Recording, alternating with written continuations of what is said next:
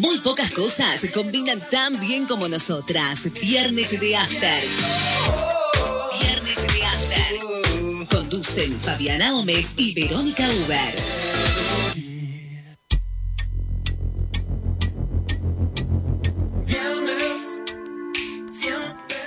Buenas tardes, retarde, recontra tarde por culpa de mi amiga acá que acaba de llegar. Así que que dé las explicaciones del caso. Hola. Yo pensé que estaba llegando temprano, pensé La que típica excusa. como media hora antes y no, llegaba media hora después. Yo acá voy a contar una infidencia de nuestra intimidad. El viernes pasado se me rió porque llegué tres minutos tarde porque ella sabía que yo venía de mi casa y no del trabajo. Eso te pasa, castigo de Diosito. Y no te sacamos en cara como me estás, como me estás sacando vos ahora. Mirá, mirá, Y pues, mirá lo que es. faltaba más por tres así, minutos. Así es el karma. Así es el Bueno, karma. usted ha visto, yo soy de esas amigas que si la citas a una hora y llegas tarde, la vas a tener que bancar de mal humor unos minutos porque odio que me hagan esperar. Bueno, Aviso, por Sí. si alguien no sabe. sí, seguí, seguí nomás. Bueno, hecha ya la catarsis. ¿Cómo estás? ¿Qué tal tu semana? Bien, tranquila. Muy tranquila, porque llegaste a, a 15 minutos después pensando que llegaba media hora antes, así que me imagino que tu semana No, estuvo re tranqui. Problemas de, de adaptación tecnológica. Porque me Eso le pasa a la gente mayor cuando, cuando le regalan tecnología. Totalmente, uno le regala algo tecnológico, le toquetea el celular y bueno, ahí eh, quedó el celular con otra hora. ¿Te regalaron esos relojitos que podés ver los mensajes del reloj? No es tanto por el mensaje, sino que cuentan los pasos. Yo leer mensaje acá dudo que pueda leer nada, pero este, pero sí para contar los pasos, para este, esas cosas. Está lindo, lindo regalito. Yo eh, me cuento los pasos con el celular, eh, como estoy sin auricular, estaba sin audífono, este, me lo ponía en el corpiño, el parlante eh, y, y a caminar por el parque. Claro. Entonces todo el mundo iba escuchando las mismas noticias que yo. Mala tuya, mala tuya. bueno, este. Ay, me agarró un ataque de eso. tos de los nervios. Eso, ¿ves? ¿Ves? ¿Ves? Bueno, ¿qué tal entonces? mala. Mi semana, como siempre, agobiante, agotadora, Ay, todos los docentes son igual. pero hoy llegué antes porque se cortó el agua. No nos avisaron, no era un corte programado.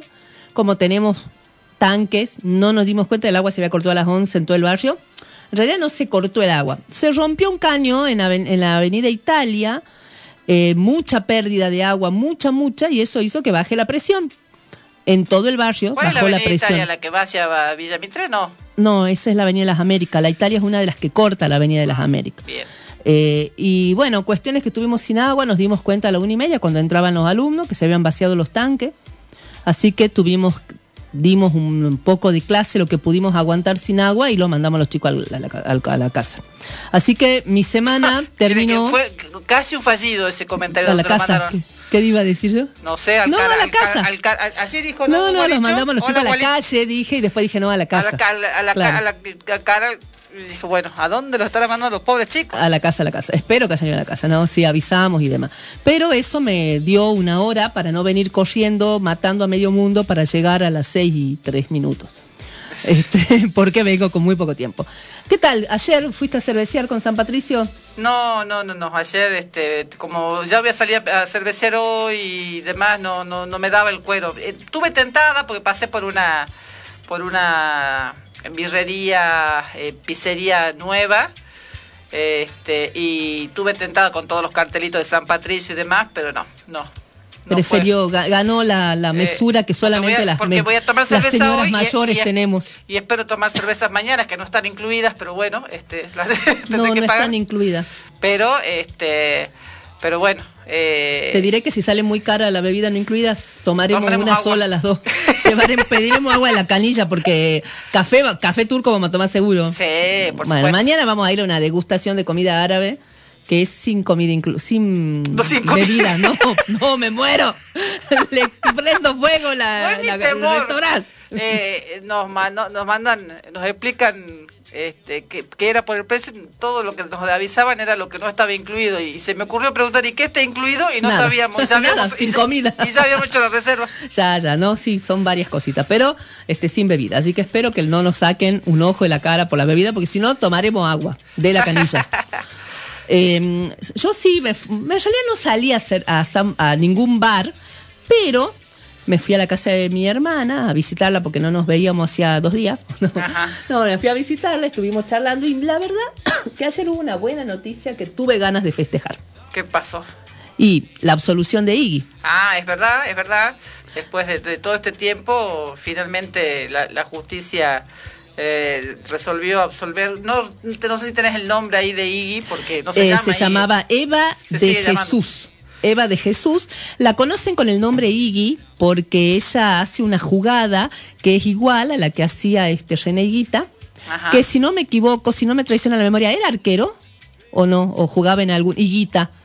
Sí, no, era arquero y tenía una, una forma de atajar muy particular que a Iggy, a Eva de Jesús, le sale tal cual y por eso le, le pusieron ese apodo. De hecho, eh, trascendió en todo este tiempo entre que ella estuvo detenida, se pudo hacer el juicio y demás, una foto del ex arquero con un cartelito de los que manejó mucha gente que apoyó la campaña que decía absolución para Iggy. Es importante, ¿por qué es importante lo que pasó? Primero recordar un poco, ¿no? Que Eva de Jesús es una mujer lesbiana, pobre, de un barrio popular de Buenos Aires, que sufrió desde muy chica eh, abusos y violaciones de parte de la pareja de la madre, se tuvo, se fue de la casa muy chica, vivió en la calle, vivió como pudo, este, mm, aprendió a valerse por sí misma a muy corta edad y fue muy este, mm, maltratada y acosada en el barrio por su condición de lesbiana. Leí por ahí que aparentemente ella tenía mucho levante con las, con las mujeres y eso parece que doblemente los enojaba a los machos del barrio donde ella vivía. Cuestiones que le hicieron las mil una. Le habían pegado unos puntazos ya y ella había, ah, por, eh, para evitar el problema, no había denunciado, le quemaron la casa, le, le, quema- le mataron el perro.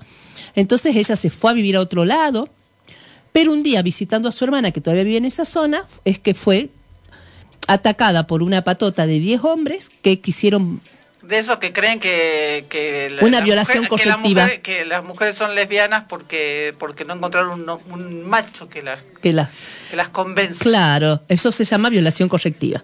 Cuestión es que ella se defendió como pudo, eran 10, le sacaron la ropa, le desgarraron el pantalón, le rompieron el boxer. Ella, como hacía trabajos de jardinería, tenía un pequeño cuchillito entre su ropa interior y con eso largó así en la defensa y mató a uno. Cuestión es que después de ese ataque terminó presa, eh, no la llevaron al médico para que verifique nada, pese a que estaba golpeada y con la ropa rota. Cuando ella le dijo a los policías que la habían intentado violar, le dijeron, ¿quién te va a querer violar a vos, negra, gorda y fea? Y se le burlaron. Eh, y se decía que para el juicio la familia de los eh, de las víctimas entre comillas digamos eh, tenían como 40 testigos todos en contra de ella y a favor de esta gente. Se esperaba que el veredicto sea el 22 de marzo sin embargo, escucharon menos testimonios. Uno fue como muy fundamental, que fue el de una mujer policía que estuvo en el momento en que la encontraron, que obviamente ya se debe haber callado mucho tiempo por todo esto, lo- la presión interna de la fuerza. Y bueno, y, y, eh, recién ahora contar con un apoyo externo, digamos, que fue la, la- la- visualizar un apoyo de otras personas que no fueran de la institución. Claro, pero fue, se movilizó mucho el último tiempo y se adelantó el fallo, estaba previsto para el 22 y ayer a las 8 de la noche, sorprendiendo a mucha gente, salió un fallo que provocó mucha alegría, se vieron festejos en, en la puerta de tribunales, mucha gente haciéndole el aguante a Iggy, así que es una buena. eh, que creo que por suerte acá se demostró que el salir a luchar, visibilizar, marchar y no cejar, aunque sea una, dos, no importa cuánta, terminan este, metiendo presión para que algunas cosas salgan. Eh, sí, lo que hay que tener en cuenta que no es que se celebra que haya matado a alguien, No, sino, por supuesto. sino que eh, se reconozca que ese, ese, esa muerte fue causa, fue causa de un acto de autodefensa. De autodefensa. Si bien eh, leía una abogada, bueno, vos sabés más del tema, que decía que la, la muerte en, en exceso de, ¿cómo se llama?, de legítima, Exceso de defensa, legítima defensa. no tiene en cuenta cuando eh, lo que corre riesgo es el cuerpo de la persona, ¿eh? para proteger un bien. ¿no? Por ejemplo, se mete un tipo a mi casa, me quiere robar el auto, yo lo mato, pero escuchaba una abogada que decía, tenemos, la abogada de Iggy, tenemos que cambiar esta situación porque no es clara la ley respecto a cuando la defensa es sobre tu cuerpo. Sí, no, no, no entiendo que sea así. En realidad lo que pasa que tiene que ver con la defensa es en cualquier caso agresión física. Es más, yo no sé si la contemplaría para el caso de los bienes. Lo que pasa que tiene que ver Claro. por ahí con la interpretación que se hace. Sí, yo pensaba lo mismo, un bien, un bien es un bien, una persona es una persona, el cuerpo y la integridad de otro, eh, eh, Sí, para no. mí no habría discusión en ese punto. No, no, no creo que no, no entiendo que sea así. No me parece que sea así. Probablemente se haya referido más bien a la interpretación que puedan hacer Puede ser. eh, cuando no hay una un este no hay un, un- un daño evidente o probado que sería el caso a lo mejor si no se hicieron los estudios en ese momento sobre las lesiones que tenía ella eh, que se pueda contar este es- eso digamos este como algo probado digamos Claro. bueno, Bueno, eh, está bueno que, porque sabes que más nadie va a defender una muerte, por supuesto. Pero, este, Pero pero, que se- bueno, sepa- pero hay que defenderse No, si te lo- están atacando. No, lo que pasa es esto, digamos que no es la primera vez en la que eh, mujeres eh, que eh, defendiéndose terminan matando, causando lesiones a su agresor, terminan imputadas cuando el agresor que eh, no es este el caso, pero pasa mucho en las parejas establecidas que eh, tienen reiteradas denuncias por, por, por violencia, por maltrato y, y demás, y a ellos nunca les pasó nada, y cuando un momento ya no se, no, no, la cosa excedió y terminaron muertos, eh, rápidamente la justicia actuó en- este, sancionando a las mujeres. Pero vos fijate cómo es de patriarcal la justicia y cómo en estas cosas más cotidianas y concretas, más no cotidianas, pero más concretas, uno se puede dar cuenta. Este, ¿Te acordás de Babi Checopar cuando mató al tipo que se metió Sí. en su casa? Sí, ¿Pasó algo? ¿Lo imputaron? No. No, ni lo imputaron. Nada.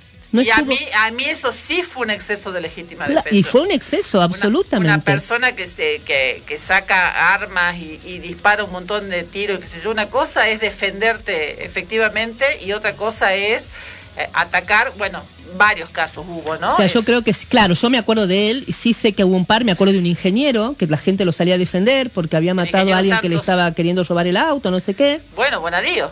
Bonadío, es verdad, me, se me había ido ese, ese pequeño dato. Eh, Bonadío también mató a un asaltante, eh, a quien persiguió en la calle.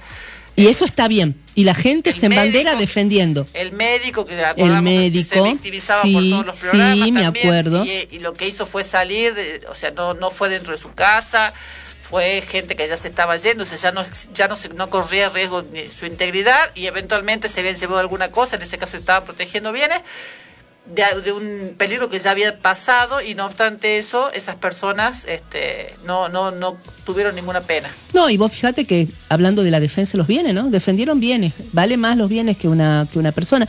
Este, y bueno, está e- eso es cuando eh, quienes levantamos las banderas del feminismo, yo no me, no me quiero llamar feminista porque no me considero feminista, pero quienes levantamos las banderas del feminismo algunas banderas de las reivindicaciones feministas, planteamos que la justicia es patriarcal o hablamos del patriarcado y por ahí sabemos que la gente progre y no progre, seguramente a nuestras espaldas debe hacer comentarios diciendo ya están estas exageradas, estas em, mala ondas, hortiva. Eso es la justicia patriarcal, esto que estamos contando ahora, así de sencillito. ¿Y para qué le vamos a explicar más, no? Me parece que para prueba bastan los hechos que estamos recordando. Sí, sí, sí. No, y bueno, y ha habido otros casos, ha habido este ha habido varios casos en los últimos tiempos. Gracias al cielo, la gente, digamos, la justicia empieza a tomar desde otra perspectiva eh, estos casos y eh, eh, y también hay una visualización de aquellos que se quieren prestar a, a, a este cómo decirlo que se quieren prestar para encubrir o para ser parte de este proceso de culpabilización ya tampoco se están animando tanto Claro. Eh, o sea que se haya reducido la lista de testigos porque seguramente no fueron encontrados no fueron habidos Sí, por algo se adelantó tanto, ¿no? este, Del 22 o ayer. que cuando declararon este no tenían gran cosa para decir porque pues, también si es este si si es este eh, simplemente para em, decir que es una buena persona, que es un buen padre, que sé que no tiene nada que ver con el hecho concreto que se está investigando, son testimonios que se terminan rápido. Claro. Son los llama testigos de concepto. Entonces, este eh, si eran 40 testigos de concepto no tenía mucho y si- sentido. Y, y si na- claro, y si nadie y si nadie declaraba sobre algo concreto, los testimonios se deben- el, el tribunal no se debe haber bancado tanto más con la presión afuera y este debe haber este terminado rápidamente con esos testimonios que ninguna utilidad tenían para la causa. Claro. Entonces, por eso Por eso no es que no, no es que de, eh, de golpe adelantaron claramente hubo transcurrió antes todo el proceso de alegatos réplicas y contrarréplicas y el tribunal pasó a, a- a- a- a resolver y claramente anunció que salía las sentencias ahora porque además estaba la No, gente sí, afuera La gente llegó como a No las es que fue una sorpresa. No, no, o sea, fue una sorpresa, pero el adelanto, pero por lo menos una hora antes ya se sabía entre en las organizaciones que iba a haber fallo ahora. Bueno, eh, vamos a la tanda. vamos Antes de ir a la tanda, quiero decir públicamente que yo disfruto mucho de este espacio, pero hoy me hubiera gustado no estar aquí. Hoy hubiera estado en otro lado tranquilamente. Porque hoy empezó el Lula Palusa de Argentina, que recordemos que se suspendió por este por la Por pandemia, después el año pasado no sé qué pasó, creo que tampoco se no, hizo. no estaban autorizadas las Dos reuniones. años fueron, claro, dos años de suspensión. La gente que compró entradas hace dos años, bueno, la está súper sacando el jugo porque la verdad que los precios del año pasado comparado con lo que salieron en la venta hoy, más que interesante.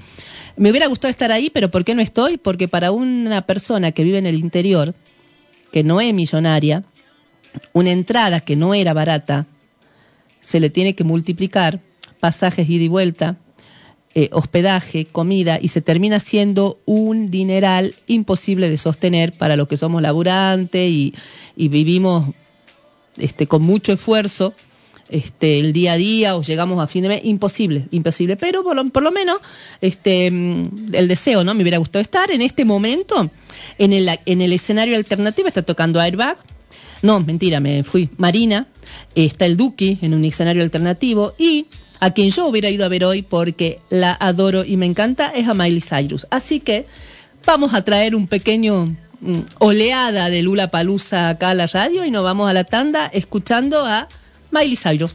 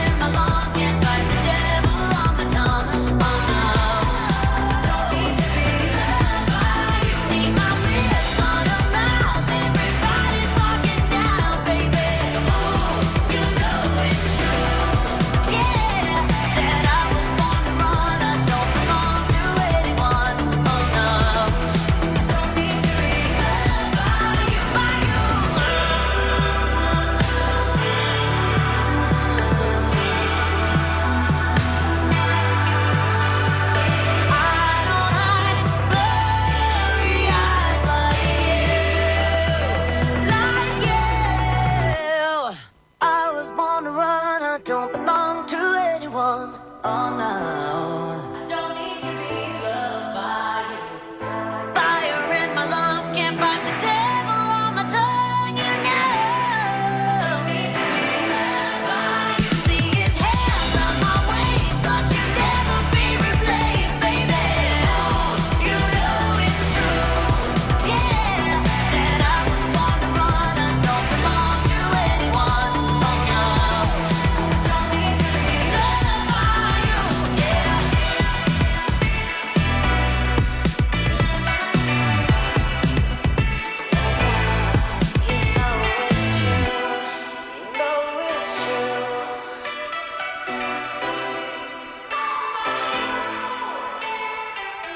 Viernes de After.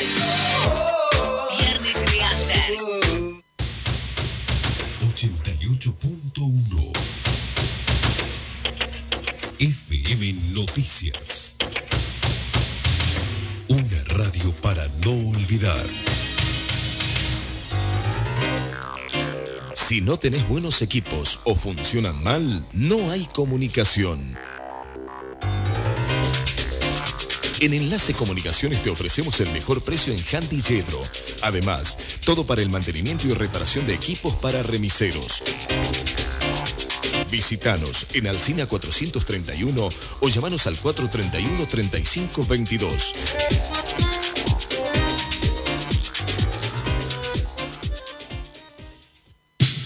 La Maratón Solidaria por Alimentos de FM Noticias pone el hombro a las dificultades. Por eso, este viernes necesitamos de vos más que nunca, juntos, para seguir apoyando a los comedores de los barrios. Colabora, no te quedes afuera.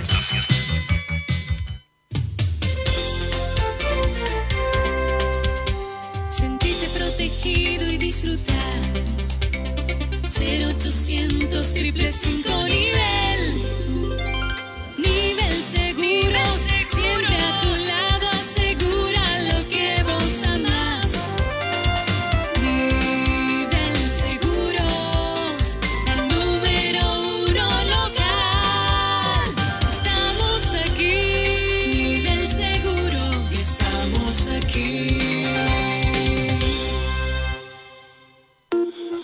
Sergomint, máquinas y herramientas para talleres y gomerías. Tenemos las mejores marcas. Las mejores marcas. Balgon, COVID, TG, Bipal, Macking Parts. Además, cámaras de todas las medidas. Sergomint. Carlos Pellegrini 750, teléfono 423 43 49. Lunes 28 de marzo. Vuelve. Sapo de otro pozo. Informes, análisis, investigación y entrevistas. De lunes a jueves, 17 horas. Periodismo anfibio. Séptima temporada.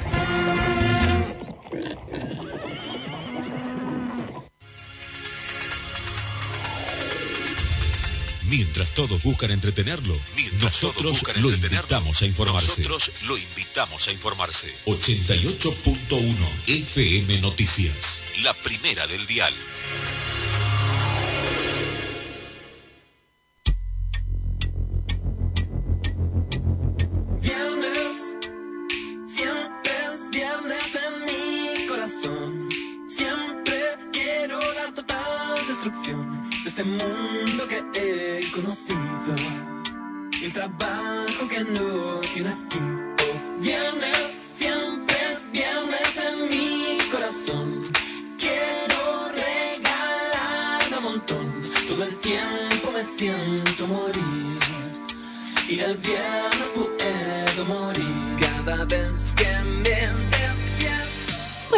A la tanda escuchando Midnight Sky. ¿Tenés algo para que decir de mi pronunciación?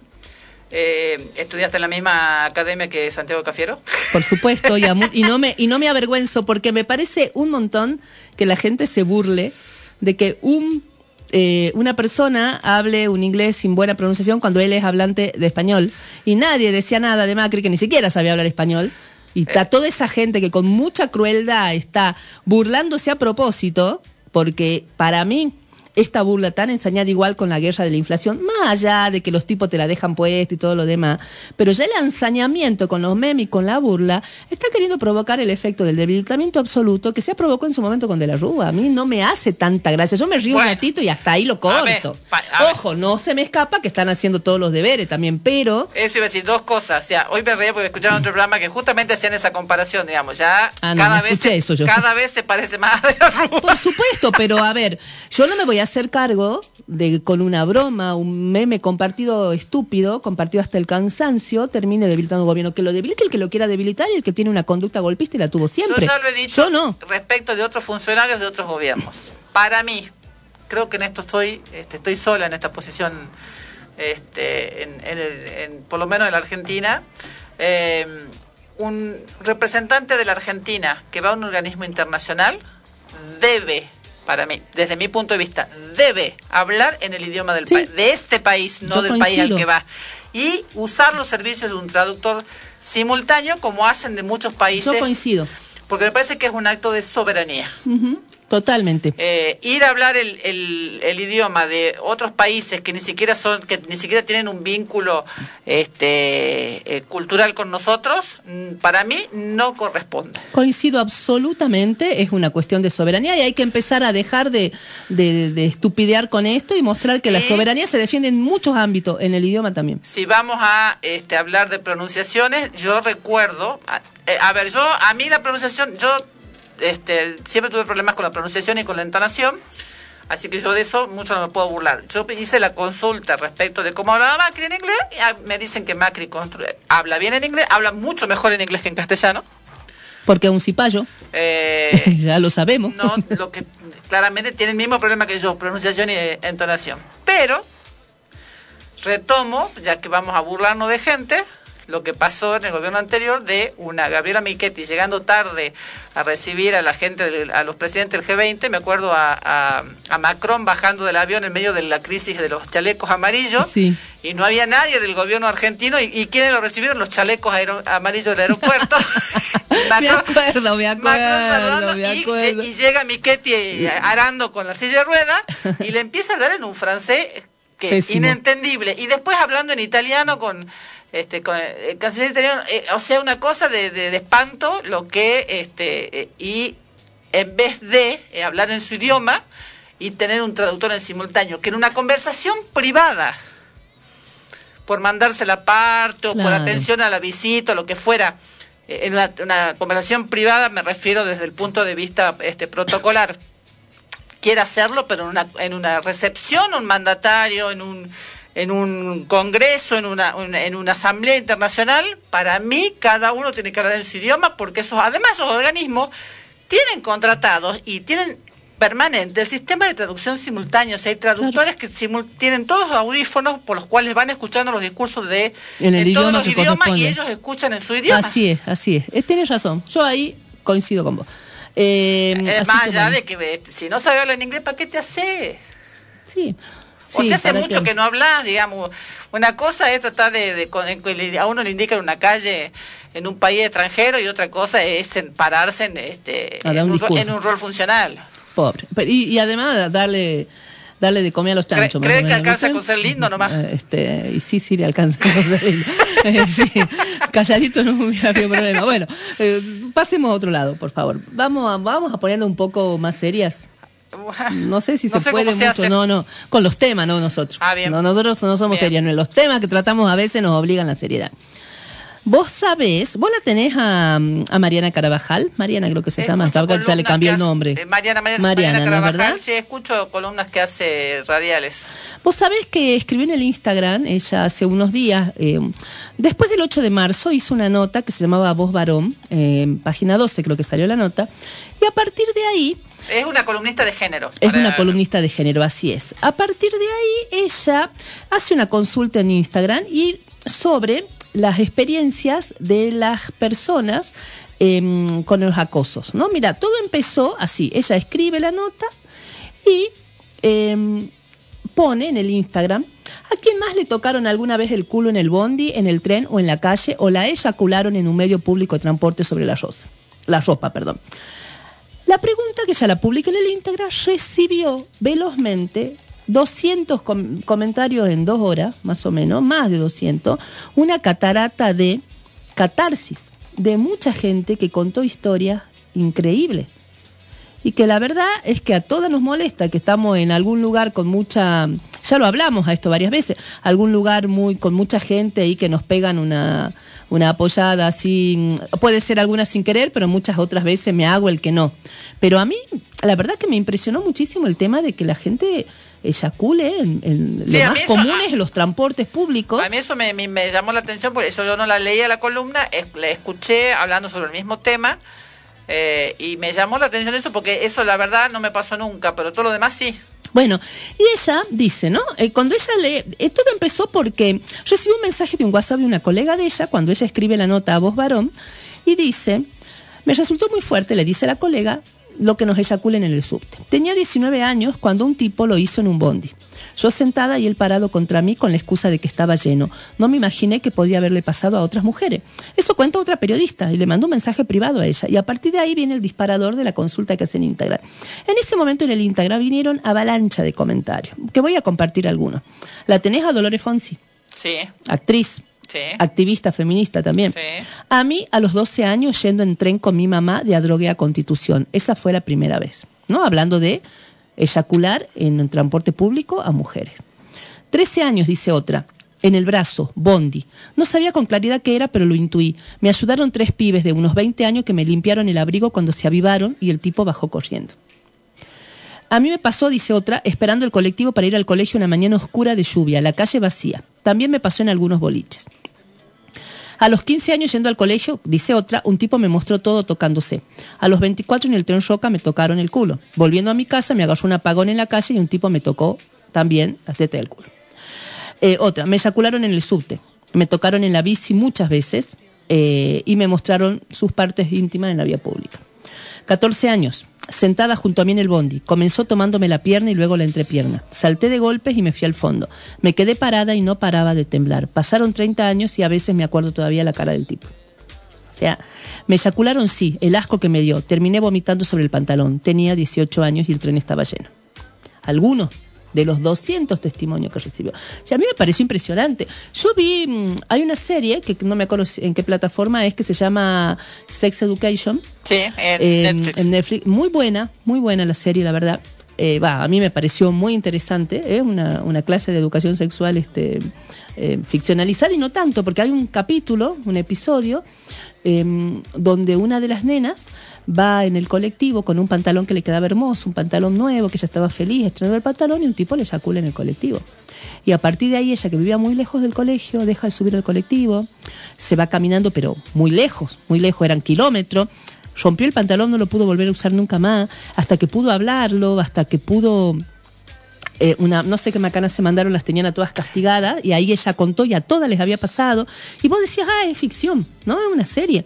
Pero de golpe, cuando pasó esto, yo desde verdad no pensaba que podía La suceder. manoseada, la apoyada, todas. Yo claro, creo que no hay, yo creo los que no hay- piropos groseros. no creo que no hay mujer a la, la que no le haya pasado, así que como eh, escuché que a manera Carabajal decía, salvo que sea el mismo tipo que ande dando vuelta por todos no los es el barrios, mismo tipo, claro. eh, o sea, o son todos o son la mayoría, digamos, porque si a todas nos pasó, no puede ser que este, haya un, un solo tipo dando vuelta por toda la ciudad, por todas las ciudades, toqueteando y manoseando gente. Entonces, eh, claramente es una conducta que hasta acá estuvo bien vista, no fue cuestionada, no fue, este, eh, eh, digamos, eh, no, no fue puesta en discusión. Y algunos te dicen, bueno, pero yo, yo sí le digo en la, en la calle cosas, pero siempre cosas agradables, que también son los casos.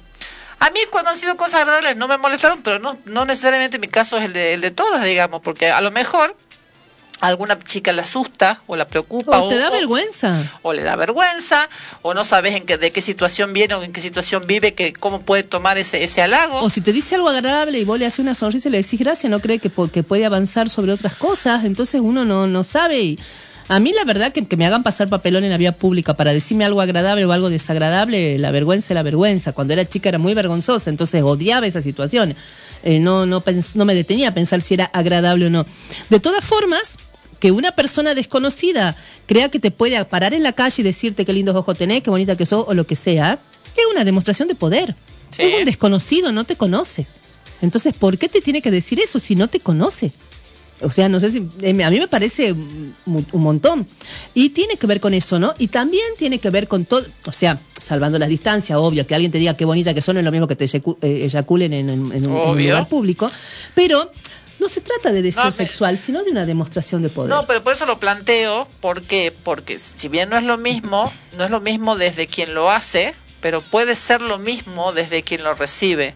No necesariamente todas las mujeres o todas las personas, porque en este caso, en general, todo lo que he, oído, he oído de acoso callejero tiene que ver con este actores, digamos, quienes realizan la acción hombres, pero este, que, han receptado esto tanto hombres como mujeres, en general los varones eh, adolescentes, eh, jovencitos, chiquitos y provenientes de hombres mayores. A mí me sorprendió en una conversación ya de adulta con que, le- que a muchos chicos, a muchos amigos les había pasado, pero en- entre los 11 y los 14 años en, en la vía pública también. También habían sido acosados por hombres. Señores grandes en ¿No? autos importantes. A este, niños. A niños.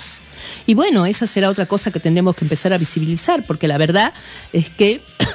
Ay, estoy medio mal de la garganta. La verdad es que no, la- las mujeres empezamos a organizarnos este, y, em- y empezamos a, a mirar un montón de, de cosas que nos pasan por nuestra condición de mujeres. Yo entiendo y bueno, que hay una, hay que edad. empezar a. Yo, ah, yo entiendo que hay una edad que todo lo que tiene que ver con aproximación sexual in- eh, incorrecta. No importa, el, ahí, eh, no importa, hay una determinada edad en la que no importa el género. Cuando pasas determinada edad, y me parece que tiene que ver más con los, a lo mejor eso, a lo mejor un sexólogo, un, un eh, psicólogo lo puede explicar mejor, pero eh, cuando ya hay signos de, sexualidad, digamos, física, eh, me parece que sí ahí ya importa el género. Y ahí sí los, el acoso es, eh, creo que exclusivamente hacia las mujeres. Sí. Vos fíjate que esta sensación de terror que se disparó mucho y se sensibilizó mucho a partir de la violación de, de esta chica en Palermo, eh, de la violación grupal a plena luz del día y todo lo demás, eh, pero en, en general hace un tiempo ya que las mujeres organizadas empiezan a cuidarse, ¿no? Empezamos a autocuidarnos. Parece una tontera, pero esto de avísame cuando llegué, las amigas que siempre se dicen ese tipo de cosas, o se dan consejos, en esta calle es peligrosa, cuidado que acá hay un tipo que es exhibicionista, O en como algún- para evitar malos en ratos a los algunos baños de bares también hay advertencias respecto de cómo indicarle a otra que si se está en problemas o si hay alguien que la, que Claro. la está acosando, la está, Y hasta, es- le está forzando a algo como para conseguir ayuda de otras mujeres. y hasta el hecho de no, de, de- viste que siempre nos cargaban porque íbamos al baño juntas y nunca, y bueno, ahí está, ¿no? La respuesta, ¿eh? Ir porque te sentís protegida y cuidada, este, y sanada por, por tus amigos, ¿no? Porque si no te cuidan tus amigas, no sé quién te cuida. Y vos fíjate que a mí me llamó la atención como en las últimas marchas feministas, sobre todo en la última, se veían muchos carteles de ese tipo. No me cuida la policía, me cuida mis amigas. Tranquila mamá, hoy no voy sola por la calle. Tengo derecho a caminar sin miedo. De camino a casa no quiero ser valiente, quiero ser libre. Y eso, esta me conmovió mucho, ¿no? Porque a veces volver a tu casa sola por la noche y bueno, decir qué valiente que soy, que me animo, pero tiene que ver con que no podés ir con angustia, con miedo, con susto. Tendrías que poder caminar libremente y llegar a tu casa tranquila. Hoy vi un cartel que decía cuiden a sus hijas, tachado, y abajo decía eduquen a sus hijos. Sí, también. ¿no? Eh, porque la- a las mujeres se nos ha enseñado desde, no sé, desde tiempos inmemoriales a cuidarnos en la calle, a no andar por calles oscuras, a andar de la vereda en las que te, este, en las que no que están los vehículos para que no nos arrebaten desde una desde una moto, desde una bicicleta, o andar por la vereda que no hay autos para estar no estar este, estar este, visible y que no no nos, no nos pueden hacer algo este, sin que se advierta desde la vía pública, o sea, son hasta indicaciones contradictorias. Muchísimas, sí. Este, cuidarnos cómo nos vestimos, por dónde andamos Eso y demás, nosotros cuando andamos chicos. eh, no entrar a algunos lugares. Eh, y a los varones no se les indicó No. este comportarte como corresponde con una mujer no, no este con, en realidad con otra persona digamos no toques a quien no te no te autoriza a ello no este no no no no te de- desnudes en público frente a terceros este sin Si su no, consentimiento claro. sin su consentimiento no te desnudes en la vía pública no orines en la vía pública Exactamente.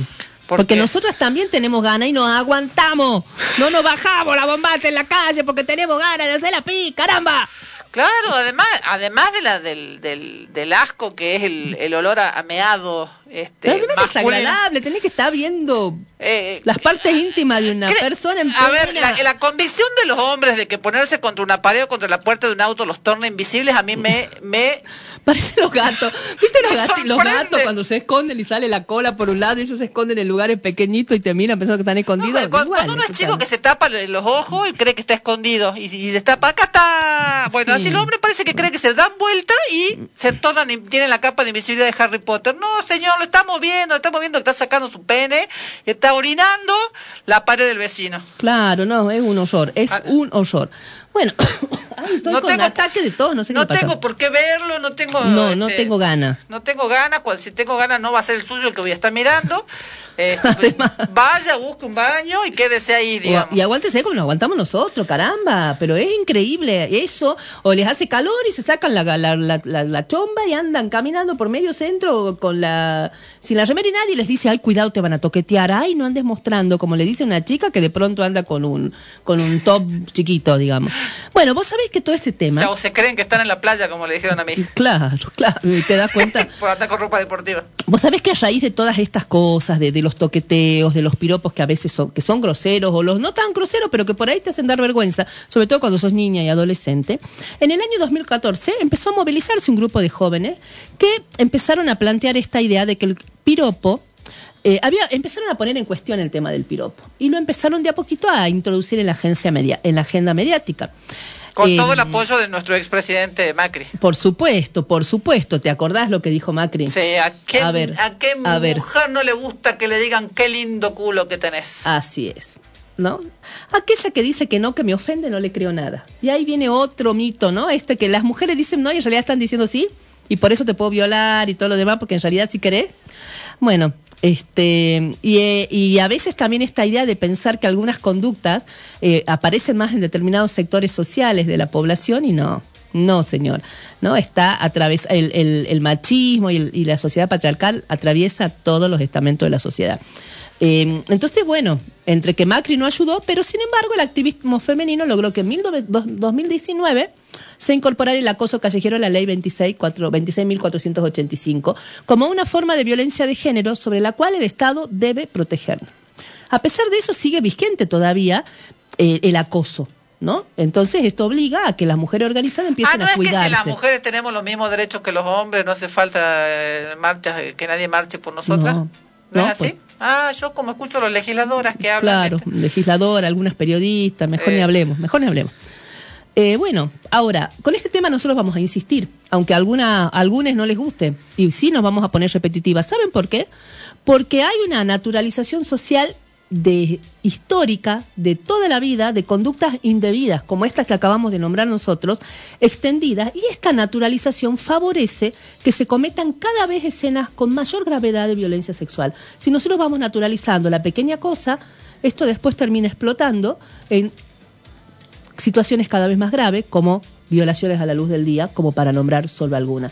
Entonces nos vamos a poner cargosas, espesas, y cada vez que podamos vamos a recordar todo este tipo de cosas, porque no se pueden estas formas inapropiadas de relacionarse los hombres con las mujeres ser banalizadas o naturalizadas. No está bien, no nos gusta. Eh, y bueno, y volvemos a esto cuando eh, eh, asumimos o, o, este, mujeres se ofenden o hombres se ofenden diciendo mi yo no soy así o mi- mis hijos no son así o mi marido no es así o mi padre no es así. Analicen si estas conductas tuvieron, este, est- estuvieron o están entre sus conductas habituales. Y si están, entonces sí son así, digamos, no eh, puede sonar exagerado, este, eh, decir que son todos violadores, pero eh, son conductas que de una manera u otra afectan la intimidad de una persona. Así es. Y al afectar la intimidad de una persona, están violando la intimidad de esa persona, aunque no lleguen a ser una violación desde el punto de vista físico, sí este, afectan esa a, ese, a, ese, a ese otro y entonces lo menos que pueden hacer es respetar y este, mantener su espacio. Así es. Así que bueno, va- espera, brindamos por eso, porque esto empiece a suceder este en el en el corto plazo, este, que no esperemos mucho más para que un día nos podamos sentir libres de andar por la calle sin tener que recibir ni piropos agradables que no pedimos, ni, ni desagradable y mucho menos toqueteos, acoso, abuso, violaciones y demás. O eh, yo ya conté, lo conté un montón de veces, o que a una le agarran la pierna con las dos manos a las nueve de la mañana yendo a trabajar. Claro, para contar un pequeño detalle. Bueno, este, ya estamos en horario de tanda. Cuando nosotros nos juntamos y nos ponemos a chusmear, el tiempo nos pasa volando, como se habrán dado cuenta. Pero nos vamos a ir contando algo que se vio en las redes para explicar el tema que viene ahora. Vos sabés que los fanáticos de Babasónicos tuvieron ataques de angustia y de sufrimiento por un mensaje extraño que publicó la misma banda en sus redes sociales habían publicado bye bye, bye bye y dos o tres fechas. Entonces muchos empezaron a decir que se despiden, se querían morir. No, no, no se despiden. Se llama Bye Bye una gira que van a hacer por un nuevo disco. Van a empezaron a promocionar la gira, pero durante horas eh, les sirvió, por lo menos preocuparon a los fans este, con este tema y estuvieron todos alborotados preguntándose en las redes si esto significaba el fin de la banda. No, no es el fin. Siguen, por lo menos Por, lo menos ahora, por esta gira. por esta gira.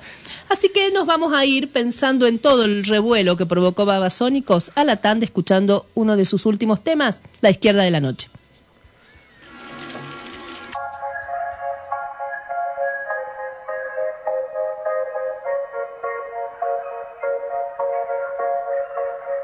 Préstame unos minutos para que te muestre con palabras lo que me sucede a mí.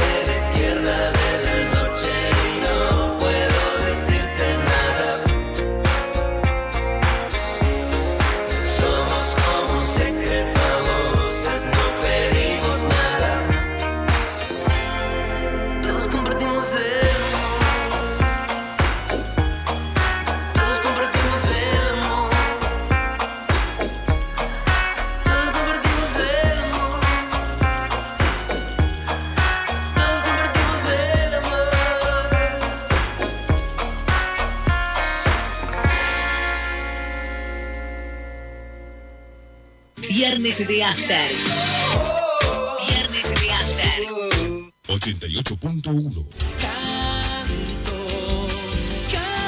FM Noticias. ¿Qué más hacer en esta tierra incendiada? La opinión de la gente. Sino cantar.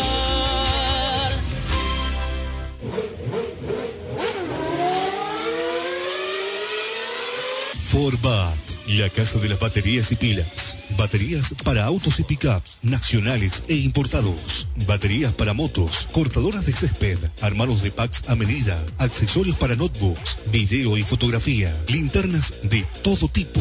También paneles solares y heladeras con freezer y gas. Sábados, abierto todo el día. Forbat, la casa de las baterías y pilas. Nuevo local San Juan 691, esquina Florida, playa de estacionamiento. Teléfono 431 7021. Alviero Sistemas de Seguridad. Monitoreo de imágenes por Internet. Cámaras de seguridad para el control de su casa, negocio, empresa, desde cualquier parte del mundo. Grabación de imágenes con calidad digital. Visión online a través de Internet. Alviero Sistemas de Seguridad. 421-8800. Alviero Sistemas de Seguridad. 421-8800. Vení, date una vuelta por el parque y las peatonales. Vas a ver qué ordenados están. Desde la Municipalidad de la Ciudad de Salta decidimos ordenar la ciudad para que puedas disfrutar haciendo lo que más te gusta. Betina Romero, Intendenta, Municipalidad de la Ciudad de Salta. De 13 a 14, la información del antes y después del mediodía, de lunes a jueves, con Sebastián Villa, por FM Noticias 88.1, la opinión de la gente.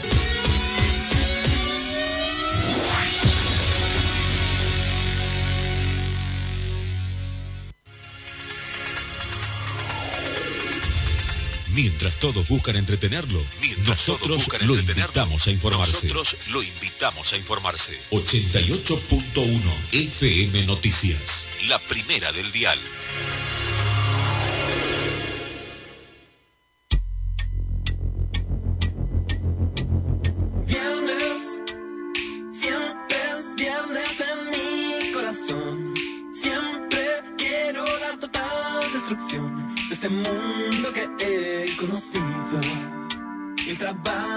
Que. Oh, viernes, siempre es viernes en mi corazón. Quiero regalar un montón. Todo el tiempo me siento morir. Y el viernes puedo morir cada vez que me despierto. Bueno, eh, como es viernes, tenemos actividades para, para hacer este fin de semana. Sí, sí, sí, hay muchas cositas. eh, hay mu- seguramente hay muchas más. Nosotros estamos intentando armar una, una agendita. eh, esperen que eh, seguimos con la agenda cultural, porque tenemos invitado también hablando del mundo de la cultura y como nuestra invitada anterior está perdida. Voy Ah, a bien. buscarla. Está, estaba dando vueltas por la calle. Bueno, les cuento que el 23 de marzo, a las 8 de la noche, 23 que viene a ser el, miércoles de la semana que viene, eh, en la Plaza de la Usina Cultural, eh, se va a eh, proyectar la película La larga noche de Francisco Santis, una película de Andrea Testa y de Francisco Márquez. Está auspiciado por el INCA, el Instituto Nacional de Cine y Artes Visuales, y eh, la entrada es libre y gratuita. O sea, pueden ir a ver, está dentro del marco de Cine por la Memoria, obviamente dentro de lo que es marzo y eh, las conmemoraciones vinculadas con el 24 de marzo de 1976. Eh, quienes quieran verla pueden este, concurrir a la usina cultural y ahí van a encontrar, este, van a poder este, ver es la proyección de esta película. Eh, además, hoy, eh, entre las, si bien no es actividad cultural, sí les puedo contar que eh, se cumple un nuevo aniversario de la muerte de Nini Marshall. Nini Marshall, este, y acá en este programa me parece que este, es una, una, una persona a tener en cuenta y sobre todo eh, en función de la invitada que, que está dando vuelta por algún lugar de este barrio, que no sabemos por dónde, eh, porque ella fue una de nuestras comediantes femeninas más reconocidas, quienes eh, llegamos a ver televisión blanco y negro, aunque parezca una, una cuestión de absolutamente de archivo, la mayoría de los este, que estamos por arriba de los 45 años hemos visto hemos visto nuestra primera este, nuestra primera televisión en blanco y negro y hemos visto muchas películas eh, interpretadas justamente por Nini Marshall que eh, fue actriz, guionista y comediante. Eh, ella en una época en la que no se reconocía, no se aceptaba que una comediante pudiera ser mujer. Entonces la importancia de, eh, de, de Nini Marshall, sobre todo estimo, yo para quienes tra- transcurren el mismo, la misma actividad, es, es, es, es suprema. Curiosamente, Nini Marshall fue censurada eh, porque eh, por, eh, por la forma de hablar, en realidad había varios personajes en los cuales eh, en Hay que educar a Nini específicamente, eh, ella hablaba así como en un, eh, un castellano enrevesado, como podríamos encontrar a muchos personajes que en la actualidad lo hacen. Bueno, este, curiosamente en el caso de ella se decidió eh, eh, censurarla, digamos, sacarla del circuito comercial eh, como actriz, este, porque decían que asesinaba el idioma castellano. Si Nini Marshall hubiera llegado viva hasta, esta época, eh, eh, no hubiera podido creer eh, lo que pasó con el idioma y eh, con la gente que no a propósito como lo hacía ella desde un lugar humorístico desde un lugar de comicidad hablaban este hablan y asesinan el idioma día a día. No hablo desde aquellos que no tienen acceso a la cultura sino aquellos de que se supone que tienen algún nivel de preparación y hablan bestialmente pero bueno, en el caso de eh, Nini Marcel entiendo, eh, en- entiendo que es vista y que es este eh, tenida presente como, eh, como la, una de las primeras y más importantes comediantes este, del país. La- este, algunos la mencionan como la Chaplin con faldas, si bien ella no quería emular a ningún, a ningún varón. Se llamaba María Esther Traverso. eh, eh, ella egresó del Liceo de Señoritas, iba a estudiar letras, pero se casó y como eh, pasaba muchas veces en aquella época, dejó de lado sus pretensiones de estudio. Y, eh, este, y bueno, finalmente terminó eh, primero trabajando en una revista femenina, la novela semanal se, se llamaba, y eh, que estaba destinada a armar artículos para promocionar artefactos domésticos. Ese era el trabajo que ella tenía.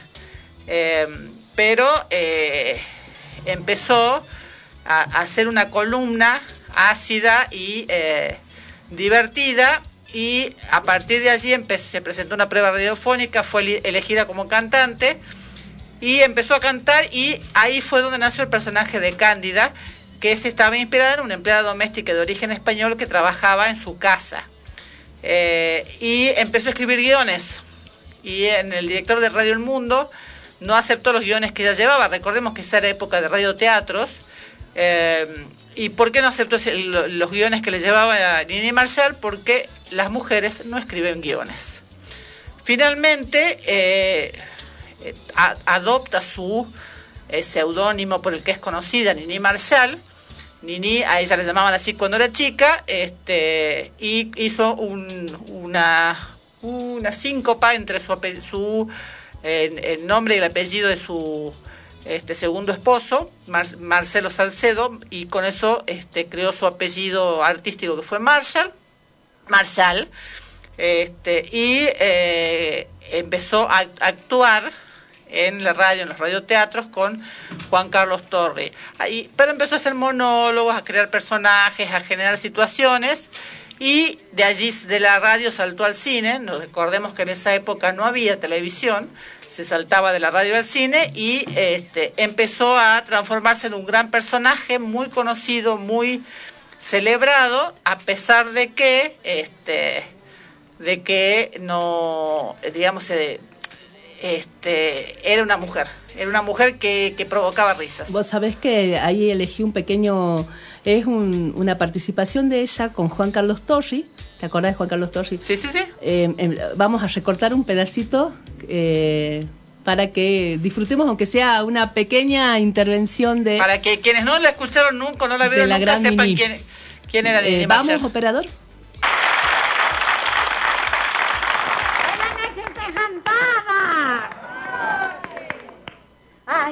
Ay, a Renejo te demos, estoy más cansada que cartero en Navidad. A que se vino caminando desde su casa. Pues sí, y tengo los pies hinchados como jaitas. ¿Pero por qué no se tomó un taxi?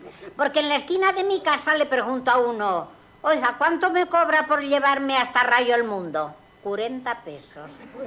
Y desde Rayo el Mundo hasta aquí, hasta esta esquina, otros 40. Ah, quiere decir que tengo que gastar 80 pesos por hacerme llevar a donde estoy. Vaya usted a estafar a su abuela, ladrón. Pero mire qué razonamiento. Ay, cómo está todo de caro, don Torres. Yo no sé dónde vamos a parar con esta inflamación. Inflación. Inflación. Ahí le sobra una sílaba. Vale más que sobre que no que falte. Bueno. Pues yo estoy soportando la inflamación. La inflación testaruda. La inflamación de una muela Ah. por no pagarle al dentista que quiere cobrarme 500 pesos por sacármela. Bueno, 500 pesos no es caro. Ah, por sacarme una muela mala no es caro. ¿Y entonces qué me cobraría por sacarme una buena? El doble. Pero Cándida, ¿por qué? Y, y a esta otra que, que le mató el nervio, que es una muela muerta, quiere ponerle una corona. ¡Ah! Va, que la entierre. Bueno, nosotros no tenemos a Nini Marshall. Nini No. Marshall se fue, se fue. este, Hace varios se fue años. de gira. Ahí vos dijiste precisamente cuándo. Eh, se fue un 18 de marzo. eh, pero eh, nosotros tenemos este su representante en Salta, no voy a decir en la tierra, en Salta, que, eh, a ver, lo, ¿por qué lo usamos como, como, como parámetro? No es porque la, que, la quiera comparar, pero porque son mujeres haciendo humor que no es lo habitual. ¿Cómo le va a Roxana? Roxana Lugora, que se está retirando en este Se momento está del yendo así colorada diciendo, ¿qué le pasa a esta loca? ¿Qué le pasa? ¿Cómo me hacer esa comparación? Por Dios, Ya- semejante eminencia. ya Se te- nos fue de repente, decía ella, ¿no? Sí, sí, es verdad, es verdad. Ya te habíamos invitado y vi que era justo el aniversario del fallecimiento y dije, bueno, mira, Mira. vos, este, Justo, va- vamos a hacer humor entonces. Vamos, señor. Bueno, acá, este, como ya lo anticipamos, está nuestra amiga Roxana Lugones, intérprete dramático y profesora de juegos teatrales. ¿Digo Así bien? es, Recibida así en la Universidad Nacional de Tucumán. Ajá. Estás en actividad hace más de 20 años. Sí, más o menos. Estás media mayor ya. Ya estoy bastante, bastante más. Ya Yo ya te quiero ver si nos podemos, si nos encontramos en mayo en el concierto ahí de, de Ciro, si vamos a aguantar los saltos Ah, como nosotras somos de encontrarnos en los Eh, en los recitales. recitales. nosotros, claro. claro, nosotros tuvimos una, una, fuimos una vez a ver a Ciro y eh, Pero déjame que cuente primero. Fabiana iba con su hija y con su con las amigas de su hija y su hija le di su, su hija que es este es Lucía Soria que Claro, en ese momento era chiquita trabaja acá en la radio y Lucía le dice mira la mamá de Solana. Tengo una de Solana, compañera nueva que de- acababa de entrar. Una, ami- la una mamá de compañera nueva. Solana también va a ir al recital así que van a venir ellas con nosotras Claro. Y nosotros íbamos juntos y dijimos, uh, la mamá, ¿quién será la mamá de Claro, Solana? yo por ahí ahora también te- pensaba ahora lo tenemos mismo. que cargar con la vieja de Solana. Yo dijimos. también pensaba lo mismo. Dije, uy, ¿con qué vieja me van a juntar, por favor? Y llegó la vieja de Solana y era esta la vieja de Solana. Y por suerte ya nos conocíamos. Ya nos conocí. Y fue abrazo y beso mientras nuestras hijas no entendían nada, porque ellas recién se estaban conociendo en el colegio, ¿te Claro, y nosotras ya los conocíamos. Y después, obviamente, las avergonzamos porque nos pusimos a poguear y a saltar y ellas, ¡ay, mamá! Y se iban lejos. Roxana nos ganó porque ella se colgó del, del armazón donde Ah, estaba sí, el yo- sonido y ahí empezó a... Yo subirme así a donde sea. Sí, sí nos dimos cuenta. en ese momento nos dimos cuenta. Así que, bueno, en el nuestra recital anécdota. de la renga también anduve ahí, che. Ah, sí, no las he sí. visto, pero bueno, No, había no, no, no. gente, chica. Ya estamos mayores. Yo todavía Lo la- pensamos dos veces. Los amontonamientos de gente todavía les tengo, les tengo eh, respeto. Claro. Sí. Bueno, mejor no hablemos del amontonamiento de gente. Mejor, no hablemos. mejor no hablemos de ella y su respeto al amontonamiento de gente porque va a salir perdiendo. Bueno, Ros, contanos, ¿en qué andás ahora? Te- Uh, ¿en qué no ando? Mirá, Fabi. ¿Cómo va el IAD? La EAD anda, bien- anda. ¿Qué es la Anda. EAD? Anda. Empecemos. ¿Qué es es la la- Escuela de Arte Dramático de. Salta, ¿no? Que es una escuela que este año cumple 10 10 años, años, ya, claro. formando actores y actrices. eh, que la fundamos bueno con la Natia Aparicio en el 2012. Y anda, anda porque nosotras venimos sosteniéndola como Con mucho a- esfuerzo. remándola ahí en cemento prácticamente. Eh, imagínate que en el 2020 eh, se cayó todo para todo, para todo el mundo y así todo tuvimos, pudimos sostener, digamos, un taller de tres meses. El año pasado quisimos repuntar lo que es la carrera, porque la carrera de formación actoral, Actoral. dura dos años. Pero sí, tuvimos gente que terminamos con re poco y viendo también, empezando como a abrir un poco el panorama y decir, che, para, algo está pasando. Esto nos ha movilizado a todos, así que empezar a buscar otras alternativas. Así que este año no proponemos carrera de formación actoral que dura dos años, sino que pensando en que, en que sea algo ya más corto, porque veo que nadie está como planificando A algo largo acá plazo. a mitad de año. Entonces es como, bueno, hagamos talleres trimestrales. Que si bien sigue siendo la idea de la escuela es formar actores y actrices, entonces sigue siendo una formación integral, pero eh, con talleres que podés optar si querés hacer uno, querés hacer los dos por trimestre, eh, vamos a tener cuatro en el año. Que a la vez eso se van a complementar entre sí, los cuatro. Así que bueno, probando, qué sé yo, es prueba y error, ¿viste? Se van a complementar, pero se puede hacer solo uno. Se puede, eh, claro, cada uno decide, ¿no? Porque ya no es la, el formato de la carrera. Claro. Entonces cada uno decide. Y a ver, pensando en, en otras alternativas, hoy por hoy eh, se da desde el, pu- desde el punto de vista empresarial, por ahí se, se, se realizan mucho este tipo de cursos, por ahí no tanto acá en Salta, pero sí en otros lugares, este, con más desarrollo, en el, no pensaron en por ahí eh, aportar herramientas para Capacitaciones. capacitaciones. Sí, sí, Se sí. me ocurre abogados en juicios orales, que suele haber muchos de, de oralidad y demás, que por ahí eh, también suele haber talleres de actuación. Sí, Eh, nosotras eh, por ahí viajábamos siempre a Orán, por ejemplo, a Metán, a dictar talleres, eh, por ejemplo, para el profesorado de letras, ¿no? Entonces eran eh, seminarios eh, así muy intensivos que duraban, ponerle ocho horas. Entonces íbamos a darle herramientas de teatro para los futuros alumnos de, de- de un- o pro- fu- futuros profesores, por ejemplo, de letras, eh, esas cosas. También un se da para la docente, oralidad. para los docentes, por ejemplo, ahí Para tenés, los docentes. eh, porque pues, Sí, no, sí, es, sí. digamos, no es fácil pararse, eh, digamos, algunos, algunos somos caraduras y nos paramos delante de gente como si supiéramos y hay otros que saben un montón y no, no, no, no, no juntan dos palabras para Y poder para mí transmitirlo. una condición básica y necesaria de un buen docente es el histrionismo. Sí, total. Entonces esto ayuda. Totalmente, sí, sí, Claro. sí. Así que me parece no, sí, bueno, o sea, eso está siempre como abierto, ¿no? O sea, la gente también lo, siempre lo vivimos ofertando y vamos a, a diferentes grupos para, para, para, o ya directamente nos convocan porque nos conocen, entonces ya todos los años activamos por ese lado. Pero bueno, lo que viene a ser carrera, carrera, está ahí en stand-by. No quiere decir que la vamos a suprimir, sino que bueno, estamos Vamos ahora como viendo que esta puede ser una posibilidad como para sortear el año Y después se ve. y ver. Está bien. Y ver qué va a y el pasar. teatro terapéutico, contame eso. Ay, bueno, esa es otra, otra faceta que, en la que estoy incursionando. Yo ya vengo hace varios años trabajando con, con diferentes herramientas, como son la programación neurolingüística, neurociencias, eh, enneagramas.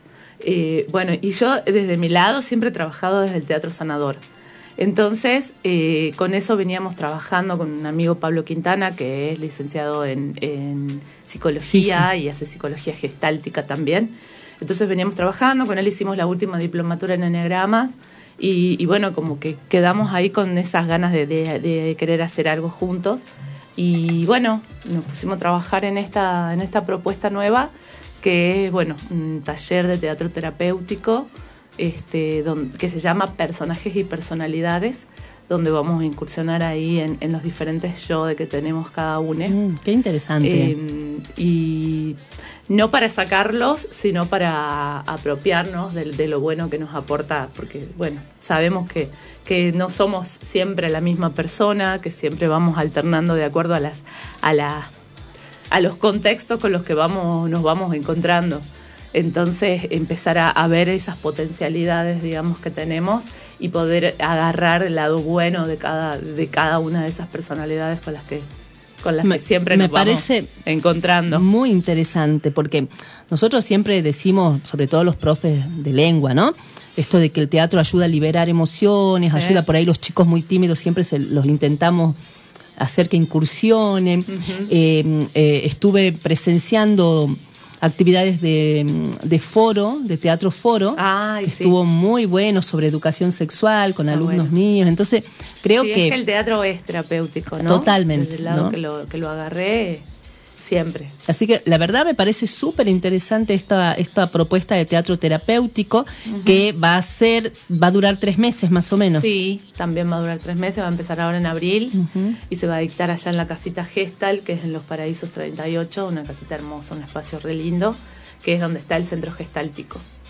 Eh, estaba viendo que empieza el 6 de abril. El 6 de abril Sí. va a ser todos los miércoles de eh, 20.30 a 22.30.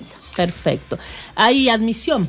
¿Cuánto cu Sí. tenés cupo? ¿Cómo es el cupo? Sí, eh, en realidad no es la admisión por el, el- por el tema Por el del cupo. espacio, porque hay un espacio bastante amplio. ¿no? Donde podemos poner, qué sé yo, 30 personas más o menos, pero tampoco es que queremos que sean demasiados porque es personalizado. Claro. Eh, y sí, hacemos como una charlita de admisión para ver más o menos hacia dónde querés ir vos y por dónde estamos Claro. también, ¿no? Para ta- también cuidar el grupo, este porque bueno, va a ser va a ser un grupo donde va, va, va a haber como mucha entrega, Va a ¿no? ser muy se va a trabajar y va a ser muy profundo ahí lo, lo que se va a trabajar. Así que, bueno, queremos saber quiénes son los que van a estar. Ah, me parece muy interesante. ¿Y cu- cu- ¿Tiene costo? ¿Cómo, cómo Sí, se hace? Se paga mensualmente 6 mil pesos. Y, y, este y bueno acá nosotros tenemos los contactos después lo vamos a difundir en nuestras Dale, redes por si alguien está interesado por cómo hacer para contactarse con, con ustedes Sí, hay un número de teléfono ahí que es la secretaria del centro gestáltico. A ella le pedí la, la- para, el- para inscribirte, digamos, primero hacemos la, la charlita esa previa y ya después te inscribí y bueno, y arrancamos al palo. Abril se viene con todo, digamos, con, con estos talleres. con los talleres de un lado, el teatro terapéutico, así que vas a tener Ajá. unos meses movidos. Sí. Sin embargo, a pesar de que me imagino que en la planificación está movidita, ahí te vimos haciendo algunas travesuras en las redes sociales. Los días de lluvia te llevan a eso. me parece, ¿no? Y, la- y los, te- los testimonios De eh, raros, digamos, Y los testimonios que la- de la gente que te incentiva aparte, ¿no? Qué Porque difícil hacer humor como- cuando tienes tanta gente que te compite. Así hay campo. Barcelona que aguante, es así. Vos sabés lo que me ha pasado con ese tema, que después, la segunda entrevista, no sé si vieron Sí. la segunda entrevista, todos me, me, me mandaban diciéndome, tenés que hacerla, tenés que hacerla. Le dije, ya no puedo. Porque ella es un personaje, Ya. entonces ya al ponerse Hay que el- pagar derechos ya. El antifaz y todo eso yo ya no le puedo competir. Al principio sí, ahora ya no, ya está ella, ya, ya se, se, Ya- ya se fue. ascendió a vedette. Ya ascendió a Vedette. Ascendió a Vedette. No sé si llegará a pasar a Vedetonga, por ahora que- está en Vedette. Esto tiene que ver con esta mujer que salió como testigo de eh, testigos de la marcha del 8M, este, que habló pestes de todas las mujeres y este y que bueno cuestionó además la posibilidad de que estuvieran algunas no estuvieran bautizadas entre otras cosas. Sí, el plan yo quiero. Eh, Quisiera que me diga de dónde lo conseguimos el plan, porque dijo que somos todas planeras y todo eso. Entonces, bueno, estaría bueno que nos diga por dónde se consigue. Se ¿no? consigue el plancito. Y sí, la señora que, la devota, la devota. sí, porque la, además lo gracioso es que la entrevistaron en la mañana yéndole a la catedral, eh, nada que ver, no vio nada, no, este, ella habló Pero a la porque- mañana ya estaba vallada la catedral, ¿no? Eso también hay que Claro, desde la mañana parece. vallaron. Claro, pero pero cuestionaba la marcha, este Y a las decía que a la- planeras estas. A las planeras. Eh, Loca- locas reventadas. Loca, reventada planera y sin bautizar. ¿Te Sin parece? Vos bautizar. mucho. Es demasiado. Claro, mucha razón tenía la señora, digamos, Claro. en muchas de las cosas. Pero se fue- muere la señora si sabe que la que están bautizadas se quieren, ¿cómo es la apostasía? ¿Cómo se llama? Sí, se quieren desbautizar. Eso le decíamos y se quieren moría la señora. Imagínate.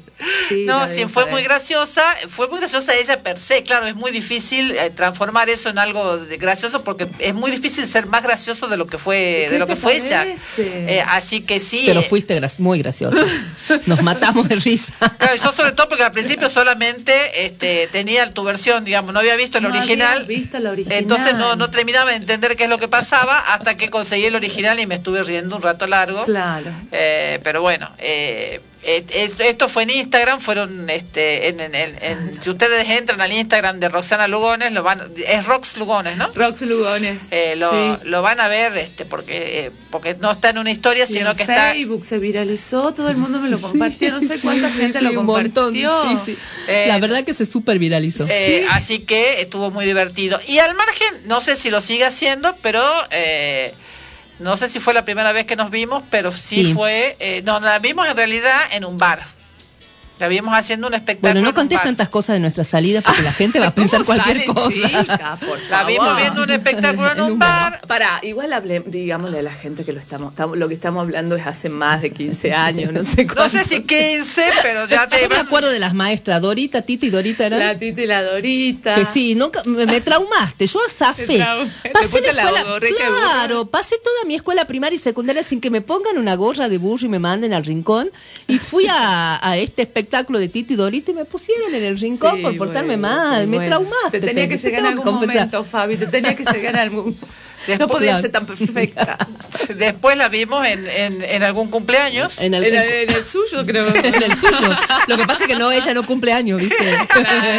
es como día- Mirta y Susana, aunque Mirta ahora que ya tiene más de 90 está chocha festejando los cumpleaños. Fue en pero antes marzo no su festejaba. cumpleaños, señora Sí, Verónica. hace unos días. Ah, Fue el- porque a mí me sale siempre un recuerdo de Sí, ahí. sí, sí, fue la semana pasada. eh, bueno, en, en No algún, tan divertido como aquel en que nos matamos de risa con tu Ah. presencia. en algún cumpleaños este y eh, lo peor es que cayó la policía de verdad y amigas, mías, Cabo amigas mías pensaron que este Que estaban de joda, que, venía el era, stripper. que- que era la misma policía que habían entrado antes y se hacía la Ay, graciosa con la claro. policía En ese momento vos, vos claro. fuiste como Cabo Vilca. Yo estaba haciendo el papel de la Cabo De la Gaby, Vilca, sí. que ahora ya, después entró la Gaby y dije, no, esto es Bueno, les tuyo, quiero esto es contar que Claro. uno de los cachados de ese día eh, hoy por hoy está detenido con prisión domiciliaria. Le gustó tanto el cacheo. ¿Quién es? Un señor No, no, del no, que preferimos no hablar, pero está detenido con respeto, por respeto al resto de su familia, que son amigos míos. este, no, Ajá. no. Bueno, Le gustó el beso para él. le gustó que lo cachaste y le gustó sobre todo mm, la, ¿viste? La, la funda de pistola Animal Print. La Sí. funda, sí. esa, era, una- era un era- poema, esa funda era- Animal Print. Como llegó tarde, como hoy llegamos todas tarde, estamos en de corte, vamos al corte. y después, seguimos hablando.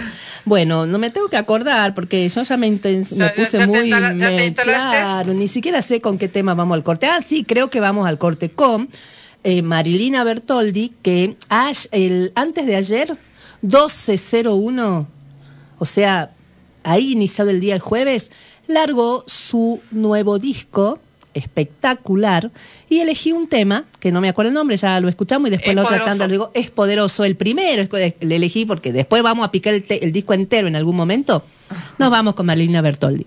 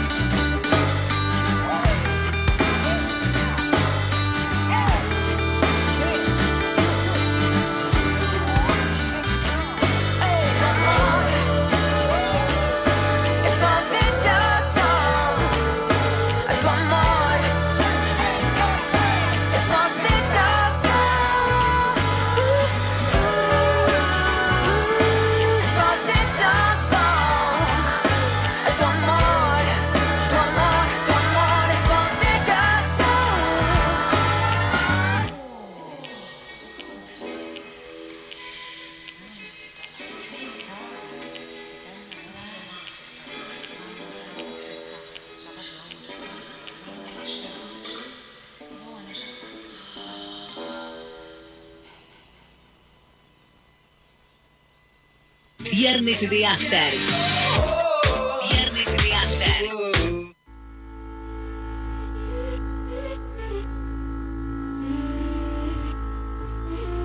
La verdad es un valle triste, un par de ojos llorosos, dos pies descalzos.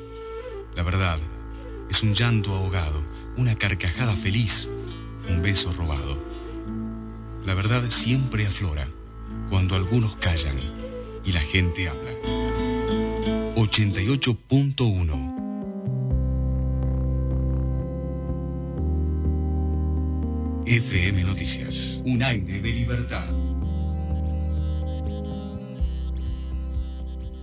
www.turradioinfo.com, el sitio web para tu emisora en 5 minutos. www.turradioinfo.com, Radio Info, el sistema de gestión de contenidos web con la última tecnología en diseños. Disponible para ordenadores y dispositivos móviles. Contactos al teléfono 03877 154 56 512. Gonzalo Sebastián Medina.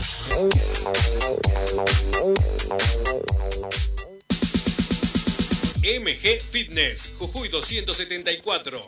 Entrenamiento funcional, pilates, boxeo, árabe, patín, ritmos, pesa, tela, zumba, gimnasia rítmica y más. MG Fitness, 2x1 para personal de fuerzas de seguridad. Consulta más promos al 3875 812999 o al 3875 603998. MG Fitness. Vení a moverte. Saeta está en el Google Maps de tu celular. Marcando tu ubicación y lugar de destino, podés saber qué línea tenés que tomar, los horarios de los colectivos, las paradas y la ruta más recomendada para vos. Saeta en tu Google Maps. Otro servicio de Saeta.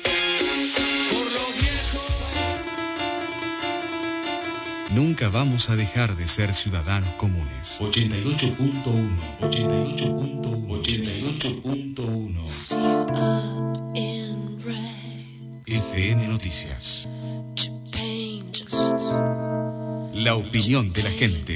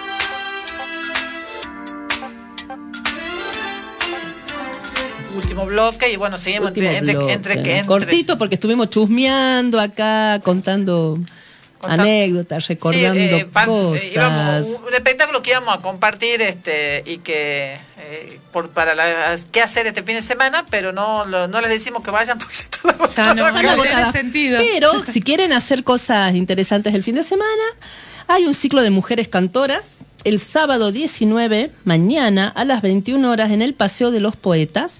Homenaje a Mercedes Sosa, va a cantar India Menéndez. Si quieren, está interesante. Espectáculo al aire libre, gratuito, familiar, con protocolos vigentes. Después hay más actividades. Hay el domingo 20 de marzo se va a festejar el Día de los Artesanos en el Paseo Ameguino y van a tocar unas bandas, Decimos Paseo Meguino, estamos hablando de la estación. Balcarce y, mm, estación de trenes. y Ameguino. Balcarce y Ameguino.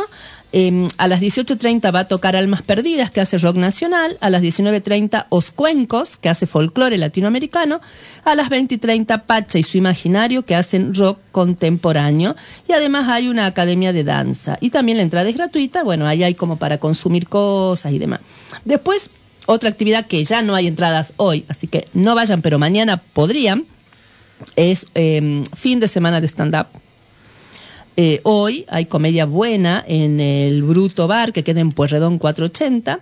Dos shows impe- imperdibles. Donde Lo- eh, en el de hoy pueden eh, escuchar a, a- a nuestra ex columnista. claro. Que nos abandonó como columnista y se y dedicó al stand-up. stand-up. Gran Marta, Alfonsina Barraza, Nicolás Obregón, Eva Parra, Tan Russo y La Kipi hoy, pero entendemos que las entradas hoy están agotadas. Y mañana, segui- siguiendo con la línea de stand-up, eh, Leo Fernández, Mariano Pous, Carolina Romero, José María Morales, Nahuel López y La Kipi. Pueden hacer reservas de entrada. Este, y está interesante, me parece, la propuesta. Y después hay otra, en la Casa de la Cultura, una obra que se llama Citas de Amor, 18 y 19 de marzo, 21 horas, en la Casa de la Cultura Caseros 460. Así que hay una bastante... En la Vento también. ¿En la Vento qué hay en la Vento? En la ventolera está Sí, Nunca nadie murió de amor, excepto Ay, alguien alguna vez. Qué lindo. Con qué lindo Pablo Agui y Dani Canda. Están hoy a las 21 y mañana creo que 21 o 21.30 Bueno. en la ventolera. Hay que hacer reserva también por la ventolera. Eh, ¿no? bueno, Se ah, compran sí. anticipadas. A- a- a- Me encanta esa idea de la ventolera que te Sí. vendía. No sé si volvieron a los abonos. Que Ah. hace antes de la pandemia te vendían unos abonos, ponerle 10 entradas de Ah, teatro y vos usabas sí. en cualquier momento del año Es verdad. de todos sus espectáculos y es Sí, fui a no. varios, bueno, muy ahora lindo, te van- muy vas lindo. comprando por y, y haciendo transferencia por CBU. Acabo de comprar justo para mañana. Eh, de todas maneras, eh, Rox, Sí. te comprometemos en este en este preciso instante, Sí. porque nosotros queremos que la gente sepa, porque a veces estas cosas se conocen en ciertos circuitos y quienes no pertenecen a esos circuitos no se enteran de las actividades Sí. que hay. Eh, y queremos difundir para que quienes nos escuchan y nos siguen eh, tengan opciones como para hacer el fin de semana. Eh, así Bien, que van todo- a tener una próximamente, ¿no? Bien. Con la Gaby Vázquez y, y- Sí, y quien les habla. avise, avise. Vos sabés que Estamos- además estamos nosotros armando vamos. una en un bar que se llama Mikey, Ujú, lo escuché nombrar. que pinta concert. Bueno, avise y acá se publicita y Claro, Dale. no, eh, porque la idea es que la gente tenga cosas para hacer, digamos, diferentes y no sea siempre por ahí quedarse a ver series en casa o ir a tomar algo en un bar, digamos, con, sin, Sí. sin nada en el medio, digamos. Hay de todo, está esta propuesta de stand-up que es buenísimo para que se vayan a divertir un montón, después tienen obras, o sea, música, bueno, hay de todo en Salta, la- eh, los artistas están como activando ahí por todos lados y eso está buenísimo, siempre tenés algo para hacer. En Hoy en la Salta noche siempre también hubo toca- cosas. Eh, Hoy en la noche las que no, tengan, no consigan entrada pueden ir a la Jujuy que toca Pilma y Kemlicota, una amiga de Santa Fe que está acá, que hace trova, Ah, que está qué bueno lindo. también. Sí, sí, la escuché nombrar. ujú. Creo Eh, que, creo que la vi alguna vez, es más. No sé Sí, si puede ser, porque en la viene, capaz viene che, me siempre suena. Salta Sí. y siempre toca acá. O sea, vive seis meses en Barcelona, seis meses en Argentina. El Mi sueño, de sueño. Fabiana. Mi sueño, mi sueño, mi sueño. El sueño del pibe, creo, ¿no? De todas. Lástima que- Después me di cuenta que Barcelona es muy caro, pero bueno, no importa. Igual soñar no cuesta nada. No cuesta nada. De todas maneras, este, esto, digamos, eh, hay un montón de opciones, algunas son pagas, a veces hay, algunas que son gratuitas. La y la realidad, la realidad es que yo entré las- hace un par de semanas a la página de la Secretaría de Cultura, que es quien debiera difundir todas estas actividades. Nada, poco y nada. Bueno, Nada. No, No no, hablemos poco, de poco eso. no. Mejor no, No hablemos, hablemos de de eso, esos que, que, temas. que vamos a necesitar otro programa. Pero bueno, Sí. les cuento que el lugar donde uno iría a buscar si tuviera que viera- quisiera ver Claro. qué, qué hacer en el ámbito del teatro o de la música o de la o inclusive de las muestras de, de arte en los museos Bien, gracias. Sí, ahora se empezó a activar gracias a Raúl Costaguta, eh, ahí de, en la sala Mecano de la Casa de la Cultura, a partir de abril, Ah, todos los jueves va a haber teatro. Interesante. Ah, qué lindo eso. Eh, va, va a ser un precio súper accesible, así que ahí va a haber obras que, que, que ya se hicieron antes. Yo voy a retomar una que se llama Amores Clásicos. así que, todos me los encantó, jueves. sí, Ah, la vi, la voy a ir a ver de nuevo. Me gustó tanto esa obra, la amé. Sí, son muy tiernos ellos dos, los actores Sí, ahí, Georgina y sí. Luis, que son un amor de Muy personas. linda la obra y a mí me capaz que me anime y lo lleve a mis alumnos Ah, de literatura, está bueno. porque viste que van pasando, no, hermosa. Sí, me encantó la por la super recomiendo. Claro, distintos autores muy clásicos, obras muy clásicas de la, de, de la dramaturgia universal. A ver, y hago una, una consulta, más allá del tema económico, digamos que por ahí puede ser un impedimento, ¿hay algún requisito cultural o social para ingresar a esos lugares y comprar entrada? Porque por ahí estas, hay lugares a los que uno no entra porque dice, ese no, es un lugar para mí, digamos, ir a ver una obra de teatro. En cuanto a o que ir a ver un a- recital musical de, al- de- No, mira, algún- la semana, el sábado pasado, la Cele Martín presentó su disco en la usina con entrada gratis. Sí, no pude ¿no? ir, lo lamenté fantástico, maravilloso, porque la verdad que los técnicos trabajan muy bien. La Eh, Cele tiene que ser una, nuestra invitada pronto. Sí, porque sí. queremos que nos cuente de su nuevo Sí, disco. ya y largó ahí su disquito y está, está re Sí, bueno. sí. Eh, mira, la verdad es que los lugares están buenísimos, los técnicos que trabajan en esos espacios son unos copados y te ponen toda la onda, súper profesional. Lo que pasa es que los, los artistas no tenemos el acceso, ¿no?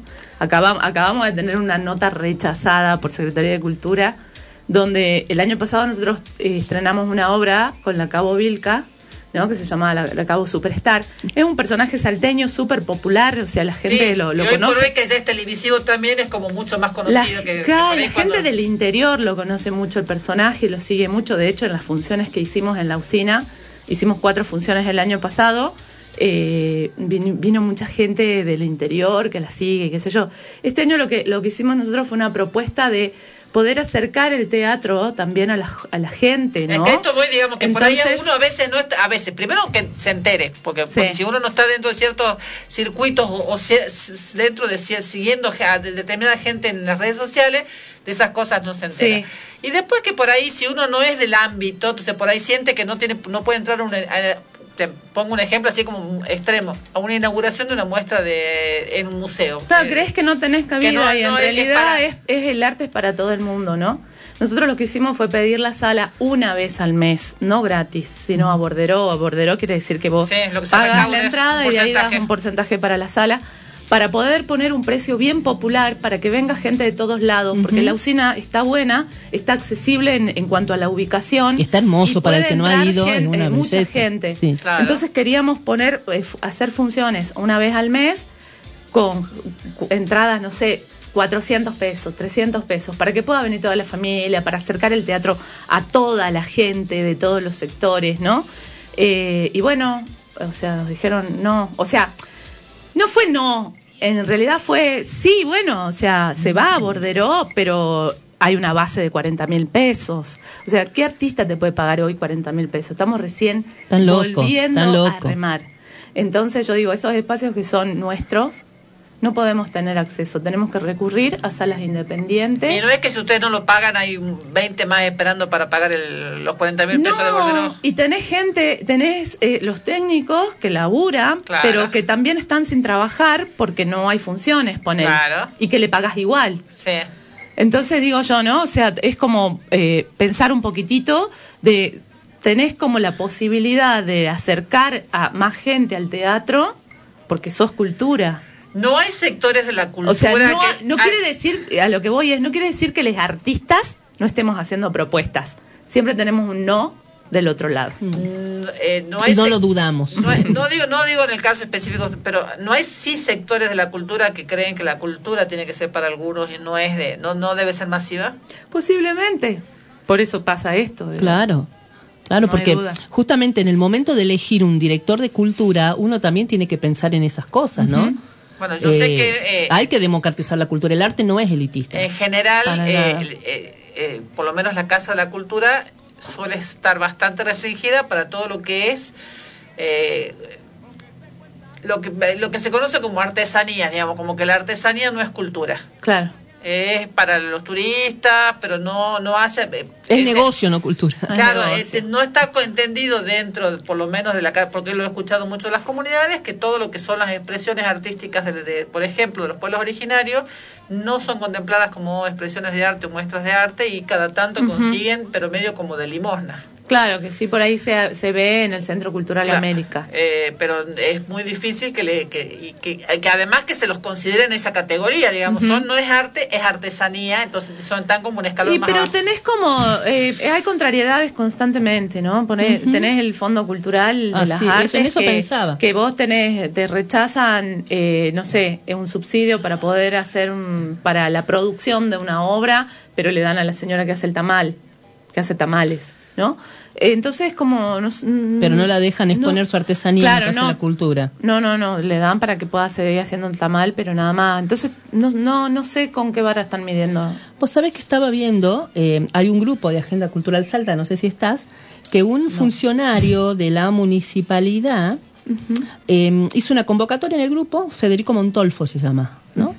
Y él dice, soy Federico Montolfo, represento al Museo de la Ciudad, estamos armando una base de datos con artistas, él dice, de todas las disciplinas, pero cuando nombra disciplina pone escultura, pintura, música, etcétera. Pero todas las disciplinas, todas las disciplinas. Quieren hacer una base de datos y ellos dicen que quieren darle impulso a la cultura salteña, norteña de Argentina y ponen a disposición todas las salas, ex el Museo Casa Hernández, em, Ah, yo pensé que era em, para el el Museo de la Ciudad, que les iban a dar en la pandemia. el Museo de la Ciudad, el Museo Casona Finco Castañares, el Teatro Municipal, la Casa del Bicentenario y el Centro Cultural Salud. Y los eventos pueden ser individuales, grupales, exposición y recital. Bien. Me parece interesante, ya te voy a pasar los contactos que él puso Esa ahí. parte, esos lugares igual es como que nosotros tenemos una limitación ahí porque nada, no hay na- no hay técnica. Nada, nada. Nada. No hay nada, o sea, si vos querés, o sea, si nosotros queremos ir con una obra No hay nada que te pongan sonido, luces, como nada. sea Amores claro. Clásicos, vamos a tener que bancar nosotros lo que sonido Claro, y- luces. y- Por y no eso, le- y no les reditúa. Para eso, para música y teatro no sirve. Por eso Claro. está diciendo mu- es pintura, Claro, y no habla de música y teatro. ¿Me entendés? O sea, está bueno, espacios hay, pero no tienen, no están provistos. Claro, no de- pensado para el hay teatro. espacios que Lo que pasa esa es que como gente ya con- lo dijo Urtubey, no hay teatro en Salta. No, claro, ¿para qué vamos, vamos, vamos a invertir si tampoco hay actores, no, hay No, obras, no hay nada. Encima el burro dijo eso en un momento en que estaba así el teatro en Salta. palo. Tenía obras todos los fines de semana, hasta Era dos terrible. obras para los que nos amamos el teatro, Sí. tenemos que correr, viste, ahí está, ya la vi, Yo no me cuando la veo, que ¿eh? Para hacerle la contra, dije, a ver, eh, le voy a hacer una grilla para que vea. Sí, la y vi no solo empezaba los jueves el, teatro, ¿Viste? había días que empezaba los lunes, los martes, todos los días teníamos dos, tres funciones Fue, diarias. fue 2019, fue prepandemia. sí. Bueno, es que él lo deben pena. haber excluido del circuito del teatro y por eso no sabía que había teatro en Salta. Eso es lo, lo que yo estoy diciendo de la pobre gente que no se entera. Claro. Mira, vos para que vos no sientas que este, eh, este, te sientas demasiado humilde, nosotras, mi- mira lo que nos dicen a nosotras, pensando y haciendo un parangón. Si me, recu- sí me recuerdan a Nini Marshall. Hacen un programa muy alegre, divertido, entretenido y lo que más me gusta de ustedes es que no tienen pruritos ni tabúes, dejando de lado al salteño, salteña conservador. Y eso está bueno, asumiendo que hay cosas de las que se debe hablar lo, lo más simple o natural posible, sin vuelta.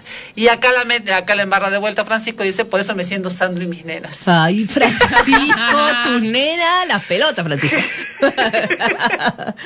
ya Francisco ya nos conoce, ya sabe que ella tiene, tiene poca mecha y que yo Sí. digo las cosas así nomás. Así que- Ah, claro. No, y este, de, de golpe se, se encontraron hablando de penes, de vaginas, de, de menstruación y qué sé yo en la radio y están primero se, Sí, sí, las venía escuchando, las primero venía se escuchando. impresionaron y bueno, ya, ya. Venía con mi hijo en el auto que le venía dejando al club y digo, a ver, poneme la radio de las chicas para, para ir sabiendo. Y, y, y me- mi hijo me miraba así. ¿De qué están hablando estas mujeres? Eyaculación, mamá. Hacer pi en la vida en la vía pública. Mira, a tu hijo que no se haga porque mira. siendo tu hijo debes ver cosas peores y oír cosas peores, Roxana. Eyaculaciones no ve. De parte de la madre, no. me, me imagino, pero escuchar. Brunito, debe estar grandísimo. Bruno, sí, dos ¿Cuántos? 12 ya. Roxana, dos hijos, dos hijas. Dos, hi- dos hijos, sí. Eh, La Solana, Sola- Solana, de 23. que a ella la entrevistamos alguna vez acá, Acá, sí. en época de pandemia, así que fue telefónica. Viento de Oriente. Viento de Oriente. Eh, con ella eh, charlamos alguna vez, bueno, ella se dedica a la música. Sí, que presentó su EP el año pasado Sí, ahí en el sí. teatrino, estuvo buenísimo. y bueno, y ahora ya está en. Córdoba, pues está haciendo cine allá. Y ahí justo me hablaba hoy que no sabe si empiezan, si no empiezan, si la presencialidad, si la virtualidad y bueno. Van a empezar, van a empezar, que Es tenga muy gracioso paciencia. porque tengo una hija que estudia una carrera que se- en la que se trabaja virtualmente y, y están haciendo todo lo posible para que sea presencial. Y cuando Claro. el alumno, el alumno dice, ¿para qué? ¿Para qué? Eh, y, y la licenciatura de artes visuales, que es una carrera que es para, para ser presencial, por lo menos una gran parte, eh, Sí. le- tiene problemas. Sí, sí, ella con el cine está ahí viendo. ¿no? Parece que hay algunas que van, parece que van a ser algunas presenciales y otras virtuales. Está bueno, dentro de todo esto nos, nos abrió un poco la cabeza, ¿no? A decir, No, che, eh, no hace falta que estemos en una oficina sentados. Dio, abrió la cabeza y, y- y agilizó la producción de herramientas. para Total, eso. Claro. y a las posibilidades que tenemos de hacer cosas. Yo en el año de pandemia hice un taller de lectura feministas Ah. que si no hubiera sido la pandemia no, lo hubiera, no se le hubiera ocurrido a la gente hacerlo por streaming. Sí. Eh, y ahora me inscribí en un taller sobre el futuro de América Latina que lo da eh, eh, García Linera. Ajá. Son todos los Claro, lunes. y empezar a tener, a tener acceso y claro, también y es por streaming. Y de no pronto estar en un taller con García Linera me salió dos mil, dos mil pesos, nada más, que me parece, no, mil quinientos, me parece barato para lo que es un taller con un expresidente, que además es un intelectual impresionante y es, son como cuatro o cinco encuentros todos los lunes. Hermoso. Entonces esas cosas espero que vengan para quedarse. Sí, sí. Cursar algunas materias que no requieren presencialidad en la virtualidad me parece que son opciones que hay que analizar. Por supuesto que y, sí. y el acceso a, a- a cursos o, o carreras a distancia públicas que no sean pagas, digamos, para Ujú, aquellos que no tienen acceso o carreras asincrónicas, o sea que quien trabaja o, cría hijas durante la semana tenga el fin de semana para poder estudiar, también está piola. Eso, muy Es, piola. es saber adaptar eh, las Hay que situaciones. sacarle el provecho a todo. Y- sí, yo igual he renegado mucho con el teatro No, virtual. ¿no? No, es que, es que no. ahí es más complicado. no, no, no, no. Eso ya es difícil. Sí. Ya es Y- difícil. Y, ya hasta empecé a dudar, ¿viste? Bueno, después empecé como a, a- a- a bajar un poco y dije, bueno, capaz que hay que empezar a explorar otras alternativas, ¿no? Pero ya no sería teatro. Claro. ¿no? Claro. Pero, bueno. pero bueno, eh, pero creo que todo nos permitió modificar un montón de cosas y, y formas de trabajar y, y disposi- la disposición del tiempo o organizarnos para cuando salíamos este días pares impares, o sea, el día que uno salía como que hacía organizaba el recorrido y hacía todo de una sola vez para no porque si ya el día siguiente no iba a poder salir. En mi casa Sí. que yo estaba, me fui a vivir con mi mamá y eh, éramos las dos impares o, eh, y salía solo yo, este lo que nos olvidábamos el día este impar, este mm, hasta el siguiente no no se no se conseguía, digamos. Sí, sí. Así que bueno, eh, No, y los turnos, ¿no? Es ir, al banco, que era tan Bueno, eso es otra cosa buena. Cosas que El se han turno- ojalá que los facilitando. turnos ya han liberado algunos, pero qué bueno el sistema de turnos en el banco, ¿no? Sí. De pronto ir a un sistema mixto de última, ¿no? Porque No, hay bueno, gente pero- que no le gusta la tecnología, Claro. pero por ahí un sistema de turno para los que laboramos todo el día, te, podés salir del trabajo una hora sabiendo que te vas a atender, vas ahí, vas a volver, sabes cuánto tiempo pedí. Yo trabajo mañana y tarde. Yo para ir al banco tengo que pedir un día de licencia. Obvio, sí. Entonces con el turno sabía ponerle, pedí un turno a las dos y cuarto, me retiraba un ratito y a la una ya estaba de vuelta en el Bueno, colegio. las- yo creo que lo- les más beneficiados fui- fuimos los abogados porque ahora voy una vez cada 15 días. Eh, Ay, funciona igual de mal el Poder Judicial, pero no tengo que ir todos los días. Claro, sea, entonces no, no- claro. no hay- ¿cuál es el cambio? Que vos te quedas en tu casa. Yo hago mi escrito, tac, y se suben, tac, y se suben, y no se trapapelan, no, los, bueno. no, no hace es falta- ecológico hasta si querés. eh, Sí. Eh, porque no tenés que estar imprimiendo papel. tenés que hacer tanto papel. El Poder ¿no? Judicial este Claro. no, per se no es eco- No, ya sé, pero bueno. Pero bueno, y el tiempo que uno perdía haciendo fila, bueno, pero nosotros lamentablemente Está re linda la charla, pero nuestro programa ya tiene horario de... Y como esto no es una esclavitud, sino que lo hacemos Para divertirme, A divertirme. esto lo hago para divertirme. nos vamos hasta el viernes que viene. Nos vamos bailando esa canción. Francisco. Gracias, Roxana. Gracias, Chao, nos vemos. Hasta el viernes. Como ya mismo me voy, me voy a llevar un par antes de irme. Es tiempo de mirar adentro. Llegó el momento de pensar. Estoy tranquilo y no te miento. Sé que nos vamos a extrañar. Puedo sonar exagerado a veces me quiero matar. Otras te quiero acá a mi lado, montaña rusa emocional.